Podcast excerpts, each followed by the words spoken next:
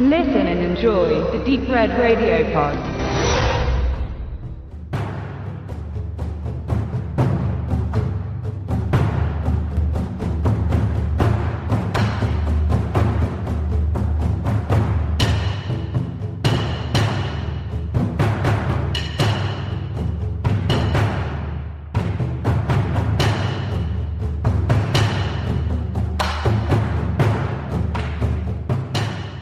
Es gibt Filme, die kosten einen Haufen Geld und gehen aber irgendwie unter oder sehen tatsächlich schlecht aus. Das haben wir heute mehr als vielleicht früher noch.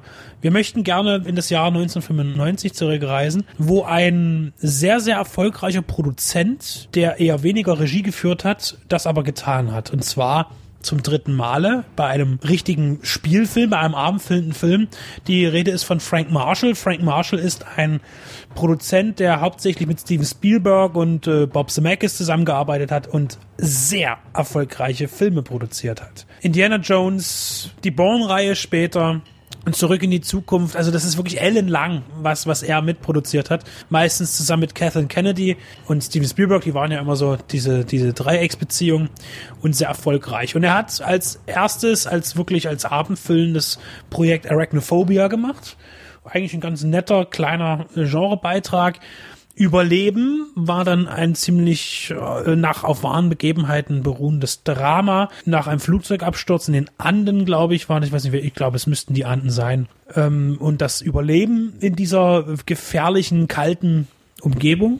Da könnte man an der Stelle eigentlich sagen, vielleicht sogar qualitativ sein hochwertigster Film als, als Macher, als, als Zumindest Regisseur. inhaltlich auf jeden Fall, mhm. ja. Und dann kam Kongo. Der Film mit den Affen im Urwald. Ja, fand ich damals erster Gedanke von mir mies gemacht. Schlecht, äh, schlechte Effekte, viel Studio, äh, schlechte Stimmung, nicht spannend. Also das war für mich so immer so ein Flop. Wobei die Vorlage, die Buchvorlage, den haben wir heute schon dreimal gehabt, von Michael Crichton stammt, dem Autor von Jurassic Park und tausend anderen Sachen. Und den Roman habe ich damals genau wie Lost World und Jurassic Park 1 gefressen. Also der war spannend, das ist dieses typische Wissenschaftler, Mensch gegen Natur, spannender Thriller, super. Aber der Film gibt mir nichts. Jetzt habe ich dich unterbrochen, weiter geht's. Ja, ich wollte eigentlich noch, wo du gerade so gut dabei warst, vielleicht kannst du noch kurz was zum Inhalt sagen, so ganz grob umreißen ein paar Sätze. Ich kann noch genau sagen, wie es im Buch losgeht. Da gibt's eine Sequenz. Oh gut, die ist im Film eigentlich schon, stimmt, auch nochmal genauso umgesetzt. Ich habe letztens nochmal reingeguckt. Es gibt eine Forschercrew im Kongo, in Zaire, im, äh, im Urwald, die, ich weiß nicht genau, was erforschen, muss ich zugeben, aber es gibt einen mysteriösen Zwischenfall, dass die sterben. Und das ist im Buch auch unglaublich spannend und düster dargestellt. Es wird nur per Videobotschaft oder per Audiobotschaft übertragen ins westliche Ende der Welt, in die USA, wo die Kollegin da vom, vom Monitor sitzt und die Crew verreckt. Und man weiß nicht, was da passiert ist. Also wird ein Rescue-Team hingeschickt, es ist eigentlich so wie der Jurassic Park Anfang. Da gibt's auch den Park, man weiß noch nicht, dass es den gibt und dann passiert der Zwischenfall mit dem Raptor. Das wird ganz düster, super beschrieben von Michael Crichton im Buch, super, deswegen lese ich den auch immer so gerne äh, beschrieben und dann äh, ist da der Zwischenfall und dann müssen die dahin und das retten. Und das ist in Kongo genauso. Da gibt eine Einstellung, wie die Crew da richtig mit den Maschinen hingekarrt wird nach Afrika. Das ist das Einzige, was ich im Film bis heute richtig gut äh, anrechne, dass ähm, die Außenaufnahmen in Afrika wirklich spektakulär sind. Also die landen dort auf dem Flughafen, werden in diesen in Vans, in diesen Trucks, da gibt's noch Explosionen im, im, im, im Flughafen, weil da irgendwie gerade Rebellion ist und dann fliegen da wirklich die Trucks im Hintergrund, Luft, echte Explosion, super. Und dann werden die dann in den Dschungel gekarrt und müssen dem Mysterium auf die Spur gehen. Und das ist das, wo das Buch weiterhin spannend bleibt und wo der Film für mich halt salopp gesagt ein bisschen dämlich wurde. Das erste, wo man eigentlich schon sagen könnte, mach lieber aus, ist die wirklich schlechte Animatronik eines Affen.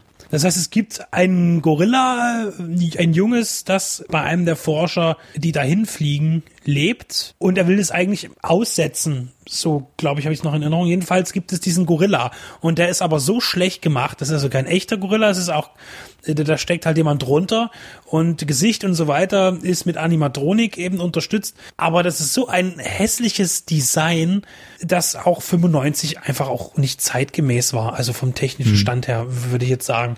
Dort hat irgendwie, dort, dort, dort fehlte irgendwie, ich will es, ich weiß gar nicht, ob Stan Winston was damit zu tun hatte. Äh, es wäre auf jeden Fall frevelhaft, wenn es so wäre, denn toll ist der Affe nicht. der Affe ist in der Erzählung tatsächlich ein toller Affe, weil was kann der Affe? Der kann äh, kommunizieren per Gebärdensprache, der kann sich verständigen und ist ja so eine Art Versuchsobjekt von diesem noch netten jungen Wissenschaftler, äh, auch den, dem Auditorium in den USA zu zeigen, wir haben hier ein Versuchstier, das Gefühle versteht, dass unsere Sprache ne, äh, wiedergeben kann. Ist ja logisch, wir stammen ja von den Affen ab. Also dieser wissenschaftliche Aspekt von Michael Crichton ist drin. Allerdings, wenn ich zurück überlege, was bei Planet der Affen 1967 los war, für die damaligen Verhältnisse äh, legendären, äh, revolutionären Masken und was hier dann verbrochen wurde, also für einen, für einen Film Mitte 90er Jahre hätte man da bessere Affen erwarten können. Ja, zumal ja Tim Burton, ich weiß, das Remake ist nicht doll, aber das kam ja auch irgendwie gerade 99 oder 2000 raus oder so, um fünf Jahre später. Da sah das ja alles wieder Welten besser aus. Ne? Also das fügt dem Film eine, eine bittere Note hinzu, also eine unfreiwillige Komik, so eine unfreiwillige Läch Lächerlichkeit. Obwohl der Film ja eigentlich, hätten sie ihn gut gemacht, ziemlich straight, düster und total super unterhaltsam hätte werden können. Aber was ich dem Film dann äh, wieder sehr zugute halte, ist, dass er tatsächlich ganz schön dick aufträgt. Das heißt, besonders am Ende die Dschungelsequenzen, die fast, es wurde, glaube ich, fast ausschließlich im Studio gedreht. Man hat unheimlich große Hallen hergerichtet, einen Dschungel reingebaut und man sieht, dass es Studio ist, aber das hat für mich wieder diese, diesen Charme aus den 30er Jahren Tarzan-Filmen mhm. und sowas, was ich also sehr mag, diese Bühne äh, wenn man das sieht und das ist schön gemacht, dann hat das auch einen gewissen Charme, der mir gefällt und das ist eben dort so. Und noch viel krasser ist, dass es ja auch Tempelanlagen gibt dort in diesem Dschungel, die dann am Ende restlos in sich zusammenstürzen und vernichtet werden durch einen Erdrutsch. Und das ist dermaßen groß produziert mit so viel Aufwand, dass ich das, das finde ich, es sieht, ich finde, es sieht auch gut aus, weil das wirklich ausschließlich handgemachte Tricktechnik ist. Und äh, der Film hat 50 Millionen Dollar gekostet. Er hat tatsächlich gar nicht so schlecht abgeschnitten, wenn man mal den internationalen äh, Einspiel sieht. Das sind, also hatte das Dreifache eingespielt seiner Produktionskosten. Da ist er auf jeden Fall bei plus minus null gelandet, wenn man noch die ganzen Nebenkosten mit einrechnet. Hat ein bisschen was abgeworfen. War also tatsächlich gar nicht so unerfolgreich. Ja, war schon ein kleiner Hit, kann man schon sagen. Ja.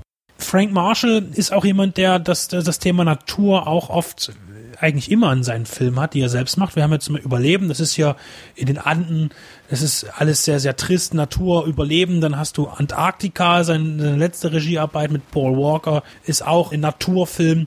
Arachnophobia hat wieder was mit Tieren zu tun, aber da gibt's ja auch eine Dschungelsequenz gleich am Anfang, ist scheinbar doch immer wieder ein Thema für ihn. Aber er ist definitiv der bessere Produzent als Regisseur. Ja, das muss man so festhalten. Und wer hier als Bösewicht in Kongo gar nicht geht, das ist Tim Curry, also unser Mister aus äh, The Rocky Horror Picture Show. Oder Pennywise. Der Clown bei S, ganz genau. An Schauspielern ist es so bei, bei Kongo, das, jetzt, das sind keine Unbekannten, aber jetzt nicht so die, die super A-Klasse-Spieler. Ich meine, Ernie Hudson ist ein Gesicht, klar, er ist ein bekannter afroamerikanischer Schauspieler, der aber auch nie wirklich eine tragende Rolle hatte. Er taucht aber immer gerne mal als, als Zweitbesetzung auf.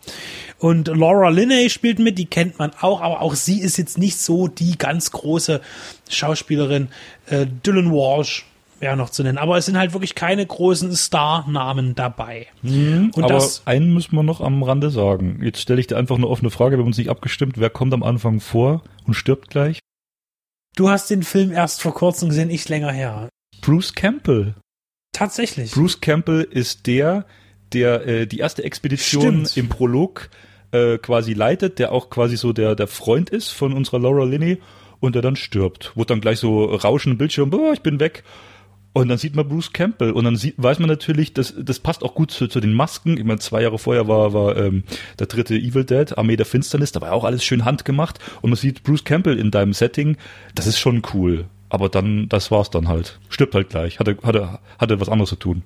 Auf jeden Fall äh, ist man sich einig, dass Affen schon wesentlich besser dargestellt worden, weil was in dem Film wirklich viel einreißt. Dieser wirklich dieser Affe. Hm. Das ist einfach nicht glaubhaft, weil der Film ansonsten nicht unfreiwillig komisch ist oder sowas. Das nicht. Aber das geht überhaupt nicht. Das, das passt überhaupt nicht zu, zum, zum ernsten Tenor des Films, der natürlich ein Abenteuerfilm ist, ein Unterhaltungsfilm ist. Es ist nicht Schindlers Liste, aber er ist trotzdem ernst, also für sich, ja, ähm, in, in seiner Fiktion. Wir haben jetzt auch noch gar nicht erzählt, was da eigentlich als Böses im Dschungel wartet. Das sind natürlich böse, äh, menschenfressende Killer-Gorillas. Ja. Das haben wir noch gar nicht gesagt. Das ist eigentlich das, was groß auf dem, auf dem Cover auch vom Buch prangt. Die große fiese Fresse von so einem Gorilla, der dich gleich kaputt macht. Und die Affen sind ähnlich, sage ich mal, bescheiden gestaltet. Also das sind, das sind immer so, so Plüschwesen mit so, mit so plüschigen Haaren, wie aus der Muppet Show, die dann da rumhüpfen. Am Schluss, glaube ich, wird der Film für ab 12 noch ordentlich deftig brutal. Die werden dann irgendwie so zusammengelasert und dann äh, fliegen die Gedärme von den Gorillas rum. Das kann ich mir auch noch gut erinnern. Also da geht's ja übelst ab, übelstes der ist, Blut. äh, Der ist tatsächlich ziemlich brutal für seine zwölf. Mhm. Aber wie auch Jurassic Park eigentlich schon, was heißt nicht brutal war, aber da wird ja auch mal was abgebissen. Mhm. Oder fällt mal ein blutiger Arm von der Decke oder jemand wird auf dem Klo aufgefressen. Aber da ist das alles viel besser gemacht. ne? Ja, natürlich. Also ich würde an der Stelle sagen, Kongo ist auch ein definitives Fahrwasserprodukt von Jurassic Park. Also die Filmversion Kongo als Fahrwasserprodukt von der Filmversion Jurassic Park. Die Bücher von Crichton, beide stehen für sich, die gehen absolut, die sind, die sind super. Ne? Und ja, ich weiß nicht, willst du noch was Affiges sagen? Nee, es hatten wir ja neulich schon. Aber ähm, nee, also zu dem Film, ich muss sagen, wenn man ihn noch nicht gesehen hat und man mag diese 90er Jahre Dinger, wir hatten das von uns bei Twister, der fällt ja auch so in dieses Feeling mit rein, diese 90er Jahre ähm, Blockbuster, die ja auch alle immer um, um Frank Marshall und, und da, ne, das sind alles immer diese gleichen Leute und die ganz großen Produzenten. Dann kann man den Film anschauen.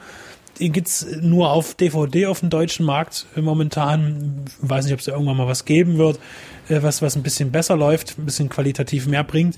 Aber der, man kann den Film wirklich mal anschauen. Das ist ein guter Sonntagnachmittag-Film. Ja, äh, genau, mit den Kindern am Schluss, wenn dann rumgelasert wird. Genau. Okay, und ich denke, jetzt enden wir und so passt das auch. Viel Spaß bei Kongo. Tschüss.